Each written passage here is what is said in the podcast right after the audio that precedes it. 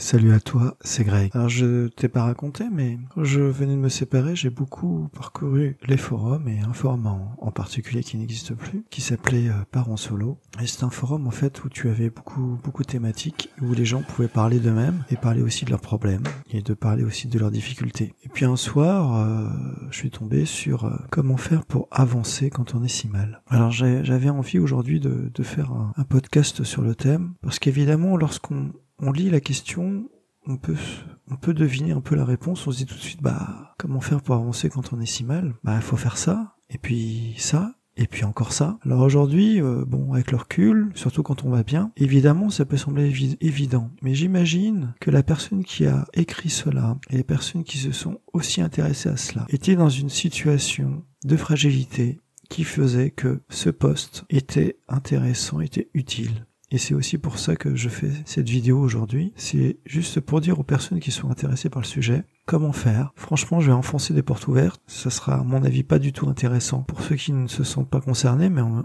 même temps, si tu ne sens pas concerné, pourquoi est-ce que tu écoutes cette vidéo? Alors, comment faire quand on est si mal? Donc, si tu te poses déjà cette euh, question, comment faire pour avancer quand on est si mal, qu'évidemment tu dois être au bout du rouleau, tu dois être euh, extrêmement affaibli, extrêmement désemparé, triste, au bout des choses et tu ne sais plus comment faire. Donc c'est ce, c'est ce constat-là. Alors je dirais que avant de te proposer des solutions, solutions qui vont être faciles à appliquer, il faut déjà que on fasse le constat de ta situation, c'est de savoir pour toi c'est quoi d'être si mal? Aujourd'hui être si mal c'est quoi? Est-ce que cela factuellement t'empêche d'aller travailler, t'empêche de t'occuper de tes enfants, t'empêche d'avoir une vie sociale? Donc ces trois facteurs-là, si effectivement tu es dans ce cas-là, eh bien je t'inviterai tout de suite à aller voir un thérapeute pour être pris en charge. Parce que là, il semble évident que si tu es très mal à ce niveau-là, c'est-à-dire à ne plus pouvoir t'occuper correctement de tes enfants et à ne plus pouvoir en fait aller travailler, eh bien il est temps il y a urgence, il faut que tu ailles consulter, il faut que tu sois prise en charge. Je crois que ça c'est la démarche ultime, mais la démarche à faire euh, lorsqu'on se sent vraiment au plus bas. Par contre, si tu te sens vraiment mal, mais que tu arrives quand même, je dirais, à t'occuper de tes enfants et à aller travailler, mais que pour toi émotionnellement c'est très dur, il est possible que ce ne soit évidemment que passager,